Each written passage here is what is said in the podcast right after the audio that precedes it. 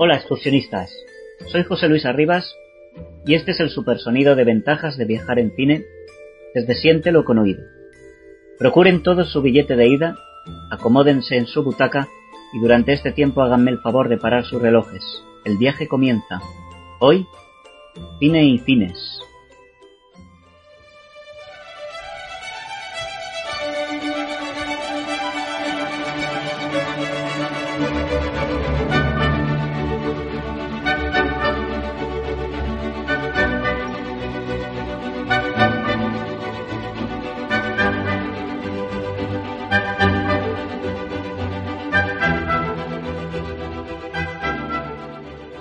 Tren del celuloide hoy va de recuerdos, de aquellos cines de nuestro pasado, de nuestra vida, de todas las sensaciones que comenzaban desde la idea de pasar una jornada en el cine hasta que esa misma noche nos dormíamos, todavía con el recuerdo intacto de la aventura vivida en aquel entorno mágico. Hoy va de nostalgia, de aquellas películas que aguardan en nuestros recuerdos, en nuestra memoria, imborrables, intocables, que forman parte de nosotros, acompañándonos desde el instante que las disfrutamos y movieron en nuestra persona un buen puñado de emociones. Y dirán los perspicaces por qué, si los cines y el cine son algo muy presente. Efectivamente, contesto desde este humilde espacio de rincón de las películas. Desde luego que se trata de un tema muy actual, pero al mismo tiempo es futuro y lejana historia. Aunque se trate de un gigante que comenzó a caminar relativamente hace poco, y que madura cada día, y ha dejado tras de sí una lista de huellas imperecederas e intensas en la existencia de la humanidad que ha contemplado, la misma que le ha contemplado a él. Por lo tanto, somos cada uno de nosotros bendecidas víctimas del séptimo arte, recolectores de ese rastro de obras, sin importar sean menores o maestras, ya que su grandeza radica en que para nosotros, como individuos, en ese momento y lugar determinados, esa película significó algo muy valioso.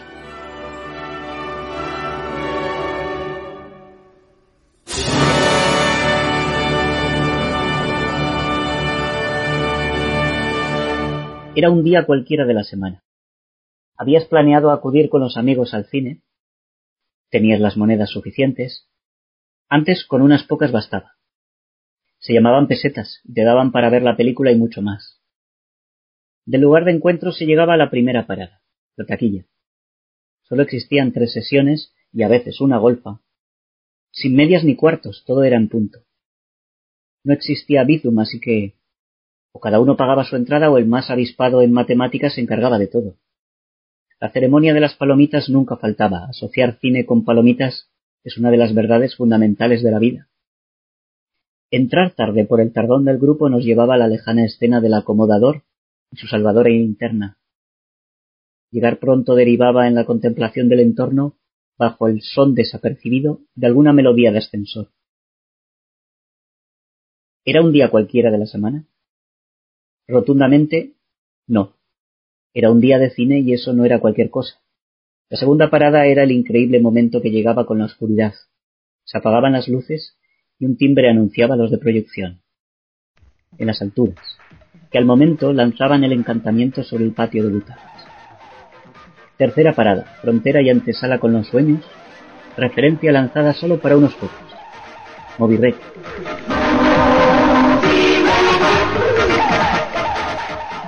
Esa sintonía era la cabecera de la magia, la promesa de que la próxima hora y media iba a ser un viaje total de nuestros sentidos, a un lugar en el cual nuestros problemas no existían, donde nuestros pesares y cargas no tenían cabida, y así comenzaba todo, el verdadero viaje, global y en conjunto con toda la sala, y también personal y solitario. Travesía interior en este caso, y en la cual, al igual que los personajes de la pantalla, al terminar no seríamos los mismos que comenzamos, describiendo al mismo tiempo un arco de transformación intenso, y guardando quizá la historia visionada como un nuevo tesoro, objeto y vivencia sumada a nuestra mochila personal, porque también somos las películas que vimos, vemos y veremos. Y acababa la sesión, en un buen fundido a negro, con los créditos, la música de la banda sonora, la luz y las miradas cómplices con tu alrededor. Era la secuencia de la salida con las amistades, pero podía haberse desarrollado en otro contexto. Quizás se ubicaba mucho más atrás en el tiempo y tus padres se encargaban de todo. Quizás viajabas de la mano de tu primer amor, o sencillamente te embarcaste solo en la aventura. ¿Por qué no? Al final, la senda a través de los fotogramas siempre resulta algo muy personal, y recogemos del cine las frases, las escenas, las músicas, las películas, que han conseguido tocar algún punto sensible de nuestra alma, llegando nosotros a recordar en ocasiones, con mayor intensidad que otros hechos, partes de nuestra historia vital, utilizando referencias al cine. Quizá con la edad la memoria se debilite, pero seguro que nunca olvidaremos la sensación, por ejemplo, de atravesar emocionados el túnel que llevaba al cine Coliseo, o entrar en el Mola, o en muchos otros que tristemente desaparecieron. Nos queda su legado, permanecerán vivos por siempre mientras los recordemos, mientras hablemos de ellos, escribamos sobre ellos y vayamos al cine. Y del fleta. y el ¿Quién no recuerda el fleta? Tenía valor especial además. El túnel del fleta tenía un valor especial que nunca he entendido por qué cojones teníamos que entrar por el túnel pudiendo entrar por la calle. No lo entiendo. ¿no? que tenemos el fleta pues en solar al lado, que parece que le hayan puesto una bomba a la Guardia Civil al lado, y este, el cráter allí, ¿no? Y hablando del fleta, pues eh, cuando terminé el escrito, me enteré que el Elíseos, lo hemos hablado antes nosotros, que el Elíseos ya lo habían derruido. Fue el día 2, hace dos, hace, ayer. Qué pena. Desde ayer, antes de ayer. Y... McDonald's. Sí, van a poner un restaurante de comida rápida y me parece, me parece muy triste todo esto. Muy triste. Es muy triste. José Luis, felicitarte porque, hostias, me has llevado a mi infancia. A mi, a mi infancia, por ejemplo, era como me daban propina, ir a misa en Torrero con la propina a la tarde o al Torrero o al Venecia. Si iba al Torrero, como era sesión continua, entraba a las 5 y salía a las 9 me las veía dos veces. Que esta mongolés del cine nos viene, a mí me viene desde crío y por lo que veo, pues al resto de la tribu. También. Claro. Es que el cine es, yo creo que es un evocador de, de emociones, de recuerdos, ya no solo por las películas, sino por todo lo que envuelve ese acontecimiento. Por ejemplo, cuando yo era crío, el ir al cine no era cualquier tontada. Hostia, era, de las cosas importantes que uno, que uno hacía cuando podía hacerlo. Desde luego es algo que me evoca cantidad, pero cantidad de recuerdos. Seguro que a vosotros igual, ¿no? Recuerdo que la primera vez, la primera vez que fui al cine fue eh, en las sesiones que hacían los, los dominicos en, en, el colegio y en los escolapios, en, en los dos. Solo íbamos allí porque era muy barato era muchísimo más barato que una sala, que una comercial normal. Eh, sí, eh, al ser ese tipo de cines teníamos una cierta tendencia a ver películas de santos, pero bueno, todo, todo se fue corrigiendo con el tiempo y fuimos accediendo eh, varias veces, esa varias veces. Pero sí, sí, recuerdo las salas de estas de proyección de, de, de colegios, de estos tipos de colegios grandes, casi siempre de curas, y, que bueno, que sí, que íbamos allí con los amigos a pasar la tarde. Sí, sí. Yo en mi pueblo, eh, ya sabéis que soy de Quinto, eh, para mí, que llegasen las 3 de la tarde, que era la, la sesión infantil, eh, a la cual se podía ir siempre y cuando no fuera 3R, los que los que como eh, habéis cumplido mi edad sabéis de lo que hablo, ¿no? Mayores con reparos. 3R. En ese caso no se podía ir, por supuesto. Que además, fíjate, ahora, ahora mismo recuerdo que en lo del 3R, eh, o, si era tolerada o no, lo ponían en la iglesia, en la puerta de la iglesia del pueblo. Daos cuenta de, bueno, es que España era una teocracia, vamos, así de claro. Bien, yo recuerdo que las, clasificábamos, los chavales de entonces, estoy hablando de, yo tendría ocho años, nueve años, que era cuando yo empecé a ir al cine en mi pueblo, insisto. Las clasificábamos de risa, de guerra, del oeste, de romanos y luego estaban las de hablar, que esas eran solo para los mayores. Que las de Kung Fu también, ¿no? Las de Kung Fu. No, en la época, en la época eso vino más tarde, eso vino más sí, tarde. Sí, en la época nuestra no, Kung Fu no existía todavía. Yo, yo No, iba de pequeño no. al cine. No, pero sí que había En la mía sí. Fumanchu. Películas ese también, que seguro Fumanchu y, y Fantomas. Eso es. Fantomas. Sí, señor, sí, señor. Eh, sí, sí, yo salía, salíamos del cine haciendo barbaridades imitando a Fantomas, aquello era una locura. ¿Cómo Yo se llamaba ese actor? ¿Cómo se llamaba el actor? era un actor francés, no me acuerdo Sí. ahora cómo se llamaba. Era un cómico francés Sí, que sí. no, no- Eh, de Funes, de Funes. Sí, de Funes. Bueno, ah, te refieres al, así, al acompañante, no, sí. Tomás, no, no, el protagonista era el detective. Yo pasé, yo el cine para mí fue algo especial porque yo, mm, esa época mm, de los cines de reestreno, Sí, eh, de barrio. la, la viví en Barcelona. En Barcelona, en cada barrio, había tres o cuatro cines de reestreno. Y no eran cines, no eran eh, sa- salas pequeñas, eran cines grandes. Eh, eh, eran tremendos, o sea, los cines en Barcelona, bueno, aquí yo no conocía Zaragoza aún. Eh, y ya te digo, o sea, podías ver eh, películas de, de- de una semana después de estrenadas en los cines centrales, en los cines principales del centro de Barcelona, eh, y verlas, ver, ver películas con, según el éxito y el tiempo que estuvieran en cartel, ver películas eh, muy recientes, ¿no? Y yo vi muchísimo cine. Yo tenía mucho tiempo libre y, y, y, y además era muy barato, era baratísimo. Y, y, te pegabas tardes enteras. Yo, yo tuve una temporada que iba casi cada día al cine a ver Joder, dos películas. O sea, sí, sí, sí. Porque trabajaba, cuando empecé a trabajar por la tarde, por la mañana, además, habían, en muchos barrios habían cines que era, eran, eh, habían no solo por la tarde, sino por la mañana también. Y entonces yo, yo, yo iba al cine por la mañana también, o sea, era tremendo. Y, eh, para no dar la vara, yo recuerdo una canción de Serrat, que la recordaréis también, me imagino, antes lo hablaba con José Luis, que se llamaba Los Fantasmas del Roxy, de un álbum de, de Bienaventurados del año 87, que a mí me, me encanta porque aparte de ser una canción buena, eh, como todas las de Serrat, está escrita junto con, con Juan Marché, eh, la letra de la canción. Y la canción, eh, os la leo en un momento porque es, muy... Sepan aquellos que no estén al corriente que el Roxy del que estoy hablando fue. Cine de reestreno preferente que iluminaba la plaza Lesé.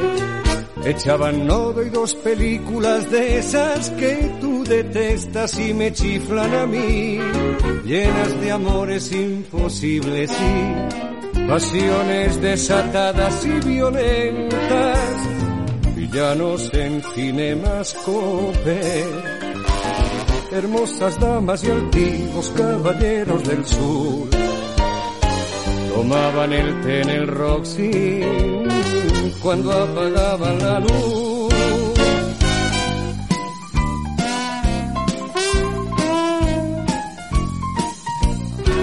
Era un típico local de medio pelo, como el Excelsior, como el Marilán, al que a mi gusto le faltaba un gallinero con bancos de madera oliendo a sotal. No tuvo nunca el sabor del selecto, ni la categoría del cursal, pero allí fue donde a Lorín Bacán, Humphrey Bogart le juró amor eterno, mirándose en sus ojos claros. Y el patio de butacas aplaudió con frenesí. En la penumbra del Roxy, cuando ella dijo que sí.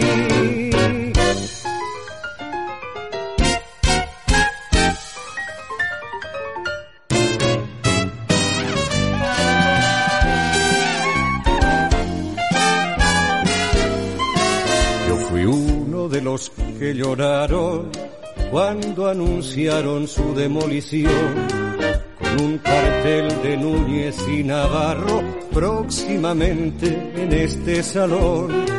En medio de una roja polvareda, el Roxy dio su última función y malherido como King se desplomó la fachada en la acera y en su lugar han instalado la agencia número 33 del Banco Central sobre las ruinas del Roxy juega al palel capital.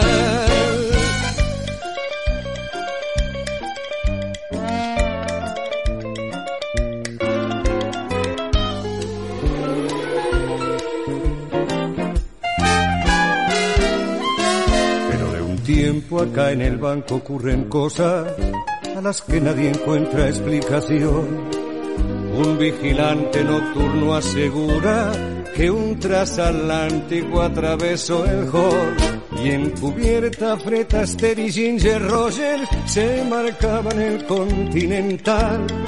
Atravesó la puerta de cristal y se perdió en dirección a Fontana y como pólvora encendida por gracia y por la salud está corriendo la voz que los fantasmas del Roxy son algo más que un rumor.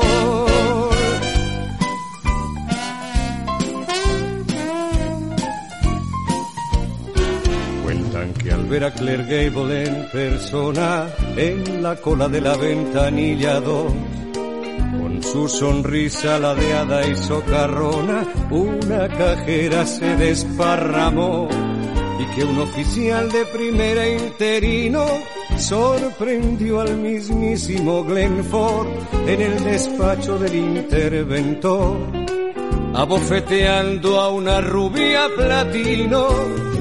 Así que no se espante, amigo esperando el autobús le pide fuego llorar.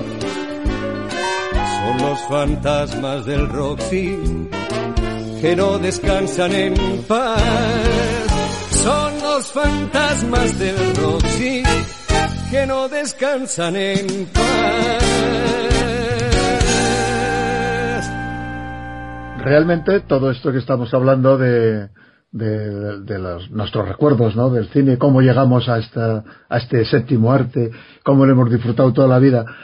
Pero yo creo que lo más preocupante, lo, verdaderamente importante es qué va a pasar ahora, ¿Qué, o qué está pasando ya. En Zaragoza, no sé, eh, me sabe mal no saber la cifra, pero no sé cuántos cines quedan. Quedan muy pocos.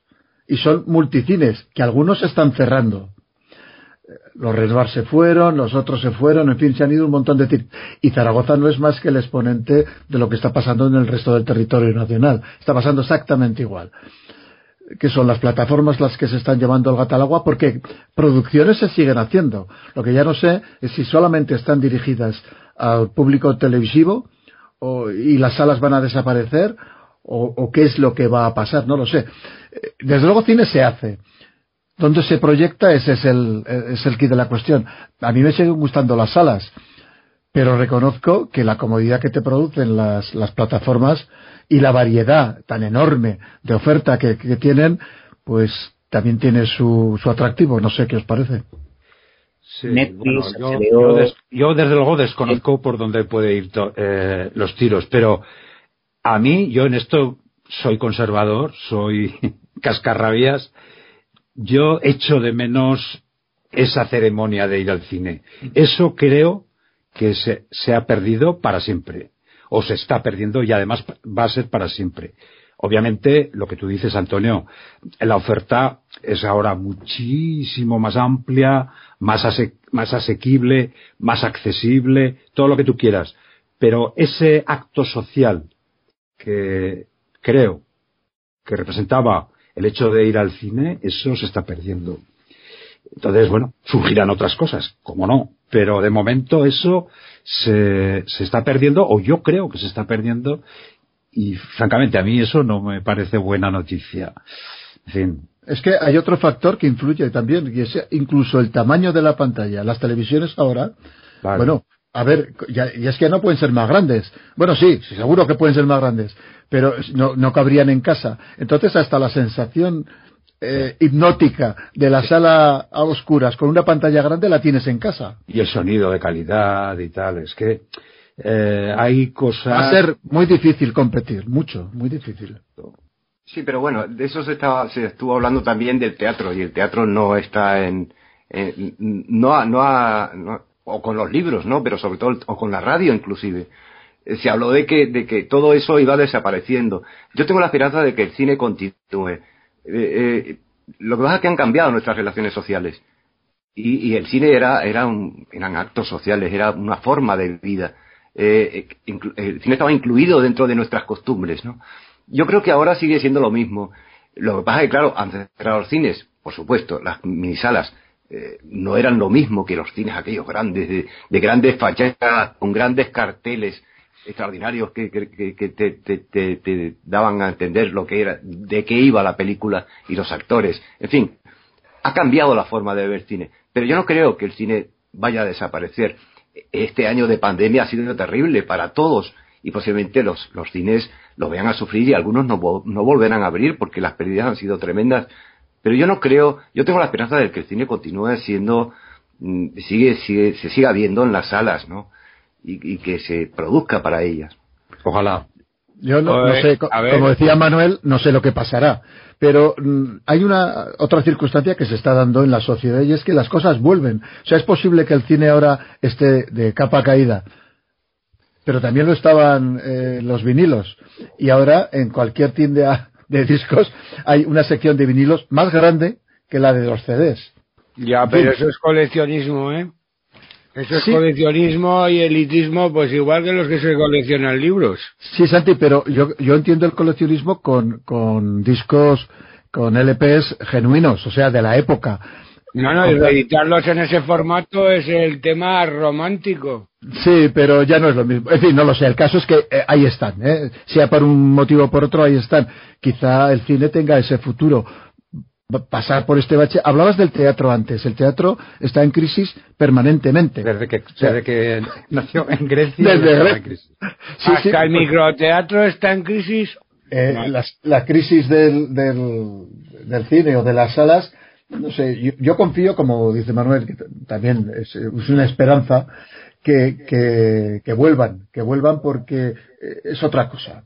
La magia del, del, ir al cine eh, no tiene nada que ver con sentarte en el sofá que en la mitad de las veces te quedas dormido y en el cine no te duermes, o por lo menos yo. Eh, la verdad es que me ha encantado lo que nos ha contado José Luis porque la verdad es que el cine ha sido muy, muy, muy, muy, muy importante en mi vida. Pues mira, la primera que me acuerdo es que me, pongo películas y me acuerdo en el cine que las he visto. La primera que me acuerdo de ver de niño fue Bambi y fue en el cine Paz. Me acuerdo de ver Gris en el cine latino y así de macarrita he salido con Joel Travolta y fue en el cine latino. Star Wars, por supuesto, que me llevaba mi padre al Palafos, porque como lo que decía Antonio, cuando te llevaban, yo encima que en estos entonces vivía en Santa Isabel, no vivía en Torrero, o sea, vivía en Santa Isabel. te llevaba tu padre al Palafos a ver Star Wars, no me jodas. En el un día es un día, ¿no? vamos, vamos, vamos.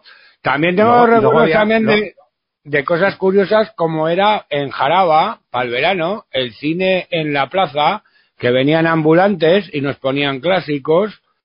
Hostias, eso también tenía su punto de bajar al pueblo con la sillica pues, en el frontón y ver, y luego ya el tema de ¿eh? los cines de reestreno, perdona y con eso acabo. El cine de reestreno, eso es, mira, cuando vivía en Santa Isabel era el norte, porque era el que más tenía cerca, pero luego ya cuando mis padres estaban en las guerras que tenían y yo estaba medio en Torrero, medio en Santa Isabel, ya ves, tío, tenía el cine Torrero, el cine Venecia y el Rialto, que luego fue Sala X. O sea, vamos, es que, es que películas y ver dónde las vi, por ejemplo, la gran estafa del rock and roll de los Spistols, ya sabes lo importante que es el pum para mí. Hostia puta, esa la vi en el Rossi, que el Rossi estaba en la, eh, entre San José y las Fuentes. Por eso de lo que antes comentaban estos del Rossi. La verdad es que de cómo se consume el audiovisual, el audiovisual no va a morir, pero de cómo se consume es muy diferente. De entrada antes ya ibas de propio a pagar para verlo. Ahora igual lo pagas online o ya sabemos todos cómo se pueden ver las cosas sin online. Y más las que me gustan a mí que no son los estrenos, que son recuperar y ver cosas que no vi en su momento. No sé, fue una época muy chula lo de las salas, sobre todo en mi infancia. Porque antes hablabais de, de Bruce Lee, joder, yo salía del cine después de ver dos veces al combate del dragón pegándole hostias al aire. O el mono borracho en el ojo del tigre, o los western, o las películas de, ya ves tú, tías, estas de Harryhausen, tío, de los efectos especiales, de viaje al centro de la Tierra, cosas así, hostias. Maravilloso. Obviamente no teníamos internet, ni teníamos movidas online. O sea, el acceso a, a la cultura, pues tenía que ser a través de las bibliotecas los que os gustaba leer el que le gustaba el audiovisual, por cojones lo que te pusieran en el cine y pagar por verlo.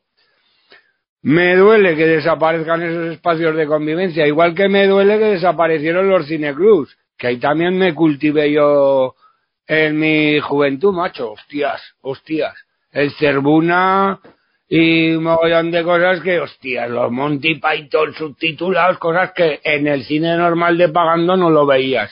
Sí, O sea, sí. eh, Sí. Más luego, cuando ibas a esas cosas, con alguno hablabas y algún amigo te hacías. ¿Sabes lo que te quiero decir? Que le gustaba lo mismo que a ti. No sé, que ahora he monopolizado, pero ya me he quedado ancho, ¿eh? Ahora se me ha escuchado bien con el micro, ¿no? Por cierto, Santi, a ti que te gusta recuperar cosas del pasado, eh, ¿cuántos nodos has recuperado? Que no hemos hablado del nodo.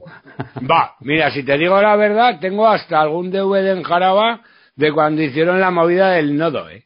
Sea, hicieron los nodos en DVD. Y tengo hasta Ah. alguno grabado.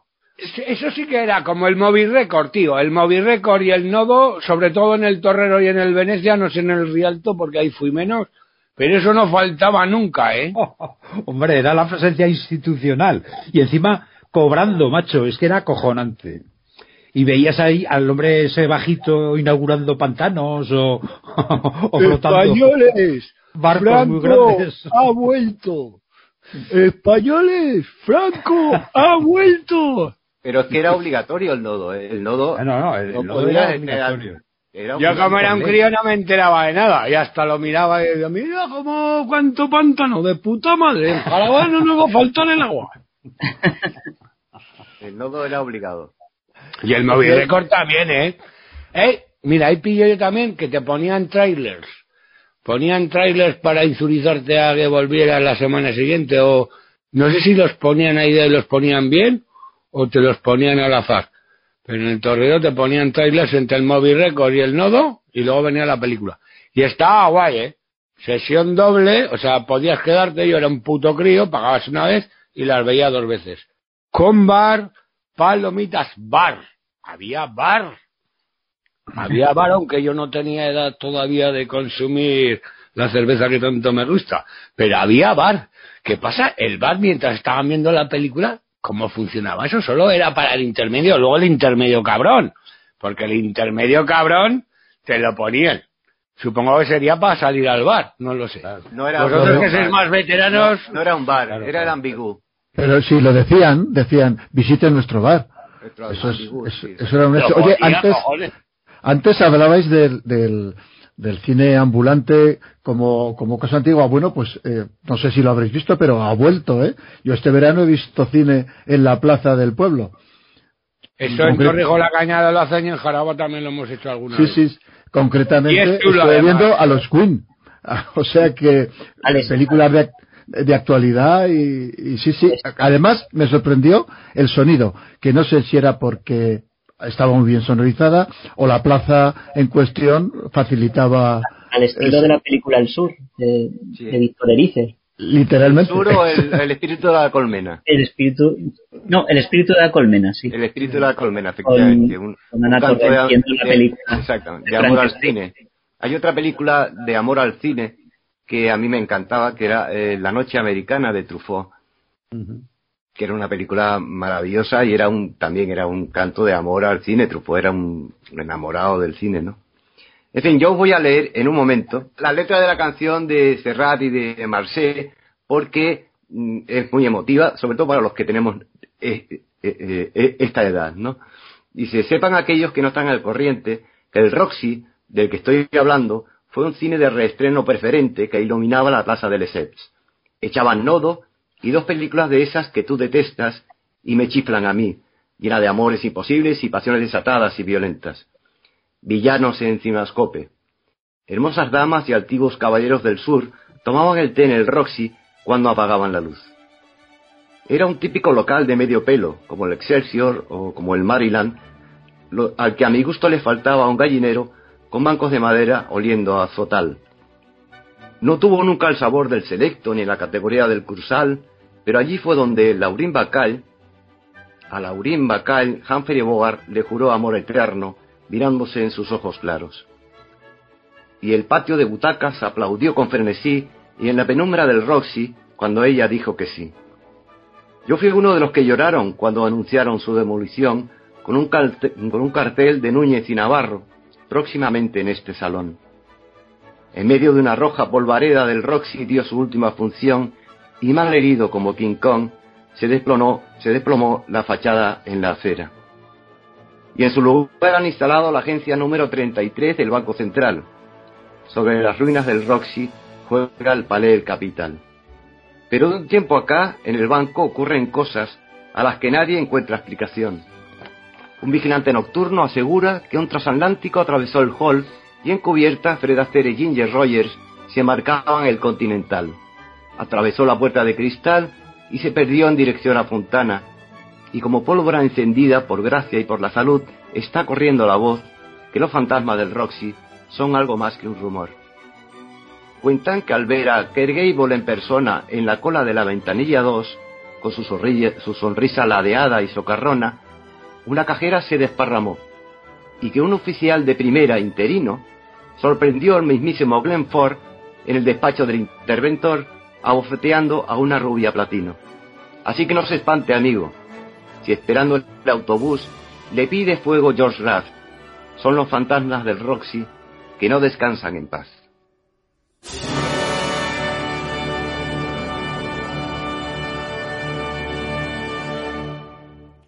A usted también tenía una canción que se llamaba Cine Cine. Cine, cine, cine, Recuerdo bien aquellos cuatrocientos golpes de Truffaut y el traveling con el pequeño desertor Antoine Duanel playa a través buscando un mar que parecía más un paredón.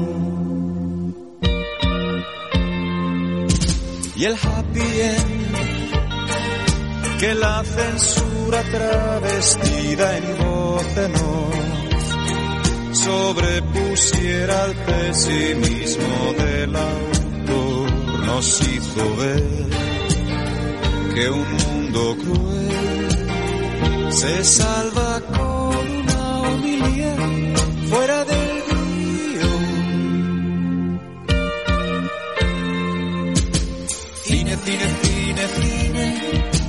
más cine, por favor.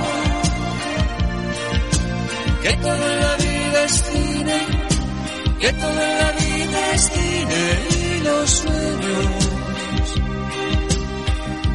Cine Y los Burning también tenían una canción que hablaba de las chicas del Roxy. Lo que pasa es que no sé si hablara de lo mismo. El, el Roxy con un neón rosa, ¿cómo era aquello? Y de todas maneras, que sepáis que el cine Rossi estaba entre San José y Las Fuentes, que Manuel es más mayor y lo sabe. Hombre, claro. Al lado de, al lado de las monjas. Sí, señor. Sí, señor. Cerca de donde está ahora la oficina de INAEN del compromiso Caspe. Eso es. hombre.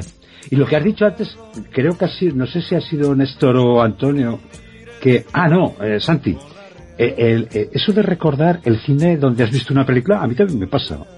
Y que conste que soy un desastre con la memoria. es un momento, tío. Es un momento. No es como ahora que consu yo ahora consumo cada día igual 10 o 12 audiovisuales, ahora que estoy obsesionado con el tema de los documentales del PUN y del anarquismo y de consumo. Pero en cambio, el tema, igual que decías tú, de cuando te llevaban al cine o cuando tú ibas por ti mismo al cine, y pagabas por ello y encima ibas con ilusión por algo que o te lo habían metido por los ojos o porque te gustaba. Pues claro que es un momento clavado. Igual, por ejemplo, ahora que se ha acabado el...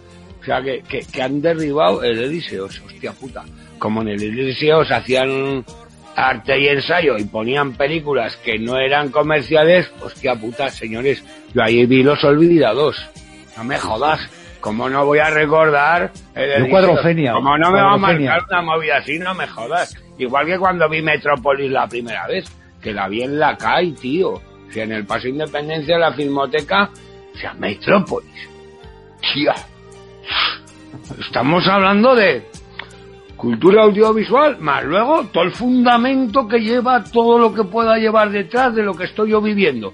Como para no me acordarme. ¿No te acuerdas tú del primer polvo? Yo no. Yo sí, fue un desastre. Yo también recuerdo el, desastre. Yo recuerdo la época, la época tonta o no tan tonta de los cineclubs cuando ibas a ver el acorazado Potenkin. Eso lo vi también yo en la que te digo de la CAI, tío. O la batalla de Chile, o películas de este tipo, ¿no? Era, era era otra forma de, por supuesto, era, era cultura y era interesantísimo, aunque a veces te, comías unos, unos marrones que luego salías diciendo que... qué interesante, pero era... pero estás hablando de los años 70, recién muerto Franco, entonces es que teníamos avidez, prisa. Teníamos hambre de eso, sí. Por ver, leer. Yo soy los 80 y tenía el mismo hambre que nos habían dejado. Escuchad, yo soy, yo soy 80 y tenía el mismo hambre de vosotros encima comía lo que os habíais, poco os habíais visto, me influenciaba, mira, estaba chulo, mira, yo en el instituto teníamos, que por cierto, algunos de los que estaban en el club de cine del instituto ha sido director de cine y tal. Teníamos un grupo de cine, hasta los Super 8 en el instituto, los viernes por la noche, ahí vi 2001 dice el espacio, no la vi en el cine, la vi en el instituto porque teníamos un grupo de cine y hacíamos proyecciones en el Instituto Pedro de Luna de la Madena, ¿sabes lo que te quiero decir? O sea, es, no sé, que es parte de mi vida, joder. En aquella, en aquella época que hablabais de los 70, con los, con los cineclubs y, todo esto, se acuñó una frase. sí. se acuñó una frase que eh, llevamos hasta la saciedad, que decía, ¿qué te ha parecido la película? Muy buena un poco lenta. Lo cual significaba que, te, habías aburrido como una ostra, pero que no eras capaz de decirlo. cualquiera decía que aquello era un bodrio. Bueno. Porque si no, no molas. Por cierto, que es mal nombre, ¿eh? El cine no molas. Ahí yo vi la naranja mecánica en el cine mola, tío. Y dos veces he visto la naranja mecánica en cine y las dos veces me he sorprendido de que la gente se reía en la escena de I'm standing in the rain. O sea, increíble. Estar viendo eso en el mola y la gente se reía. Pero hijas de puta, ¿qué tipo de humanidad tengo alrededor? ¿No veis cómo nos tenemos que exterminar? estamos, estamos a punto, ¿eh? Bueno, no, no, no ¿Sabéis qué escena os digo, no? De brutalidad. la violación, ¿no? En la casa. Y le estaban pegando y tal, pues la gente riéndose por el Dancing de Rain porque iba a ritmo y la canción. Por favor. O sea, ¿qué tipo de personas tengo alrededor? Al loro, ahí no tuve que hablar con nadie alrededor. acuérdate. Me mola, ¿no? Pues si hubiera hablado. Acuérdate cuando pues mismo hubiera sido violencia de esta de ahora. O sea, vamos, por favor, imaginen esos años yo te decía que te tienes que acordar de cuando en el Congreso se aprobó la, la guerra de Irak, que, que, España fuera la guerra de Irak y, la gente del PP aplaudía como posesos. pues viene a ser lo mismo, o sea que, que extrapolando las cosas ahí están, ¿eh?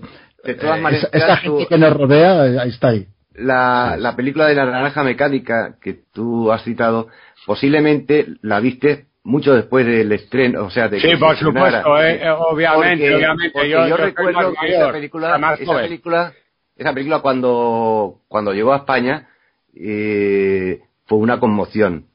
Yo no sé si la gente se ha acostumbrado a la violencia por la televisión, por otras películas, por lo que sea, pero esa película en su momento causó sensación. A mí personalmente es la, de las películas que más me ha eh, causado angustia y, salí del cine y estuve días con una un malestar interno, interno tremendo. O sea, aquellos años fue tremenda esa película. Estoy de acuerdo. a ver, a ver, en realidad, en realidad no os dais cuenta que está contando lo mismo que cuentan los olvidados, porque Stanley Kubrick amaba mucho a Buñuel. Y en realidad las escenas de brutalidad de, aunque sean marginados, aunque sean fruto de la sociedad, las escenas de brutalidad contra el débil, tanto con el ciego como con el que está en el carro, se reproducen en la naranja mecánica, o sea, sí, sí, casualidad, ¿eh? La una la vi en el Coliseo, la otra en el Mola. Y después de que se, hicieran, claro. Pero hostias, hostias, los peliculones. ¿Y veis lo que os estoy diciendo? ¿De dónde vi yo la primera vez una peli? Oye, encantador el, la charla. Lo que no sabemos, José Luis, cuál fue la primera película que vio el experto nuestro de cine, que no habla nada, el cabrón. Era película. Bueno, yo, estoy escuchando también las, maravillosas anécdotas que, contáis. Que posiblemente las primeras películas fueron también de. Posiblemente de Disney y acompañado de mi abuelo. Porque de ahí me viene el amor por el cine, porque venía de él. Él fue. Posiblemente podía haber sido un actor de cine. Salió en alguna película de extra. Iba siempre al coliseo y se sentaba en la misma butaca. Y coleccionábamos los mismos cromos de cine, o sea, viene de, familia. Posiblemente fue una película con él y seguramente de, Disney. Bueno, y a mí también me gustaría, para así un poco de resumen, para terminar un poco también, eh, sobre las plataformas, acojamos las plataformas. Las plataformas son progreso. Da igual como se llamen, Netflix, Disney, da igual. Son progreso. El problema es cuando las plataformas sustituyen al cine. Cuando son un complemento y cuando son un, algo más que puede ayudarnos, están bien. Cuando te permite que por el hecho de tener internet puedas ver una película clásica, puedas ver a Kubrick, puedas ver la naranja mecánica, con solo, con solo tener curiosidad y navegar por internet, pues ya es algo bueno. El problema es cuando eso sustituye el hecho de ir al cine, cambiar esa ceremonia que tenías por estar simplemente en casa viendo, viendo la tele. Está muy bien ver, una película en casa, con, una manta o en un día de lluvia, por supuesto. Pero cuando todas estas situaciones no sustituyan, sustituyen a, al hecho de comprar esa entrada y entrar en esa amplia sala y compartir toda una aventura con toda esa gente, eso no es, eso es irrepetible. Entonces el problema es cuando lo sustituye. Para mí, el cine no va a morir porque en el momento que una persona ya entra, ve una película en una sala de cine, ya queda enganchada de por vida. Entonces, es un legado que va a llevar siempre y que va a comunicar a los demás. No creo que muera eso nunca. No, hombre, claro que no. O sea, lo que es el, el hecho audiovisual, eso jamás. Eso va a ir a más.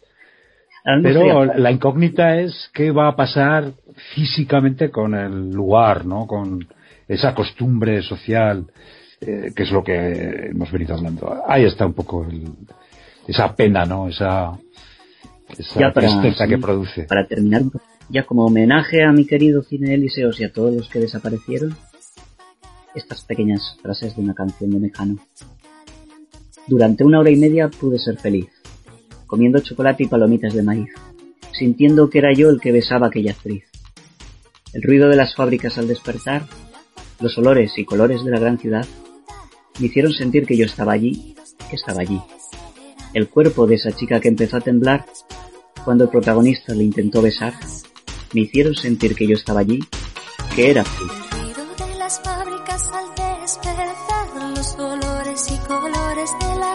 ciudad sentir que yo estaba allí, estaba allí. El cuerpo de esa chica que empezó a temblar cuando el protagonista le intentó besar.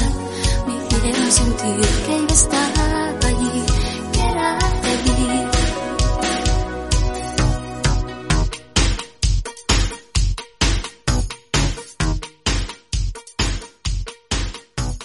Así que nos veremos dentro de 15 días y hasta entonces, más ahora que nunca según el tema que hemos dado, vayan al cine.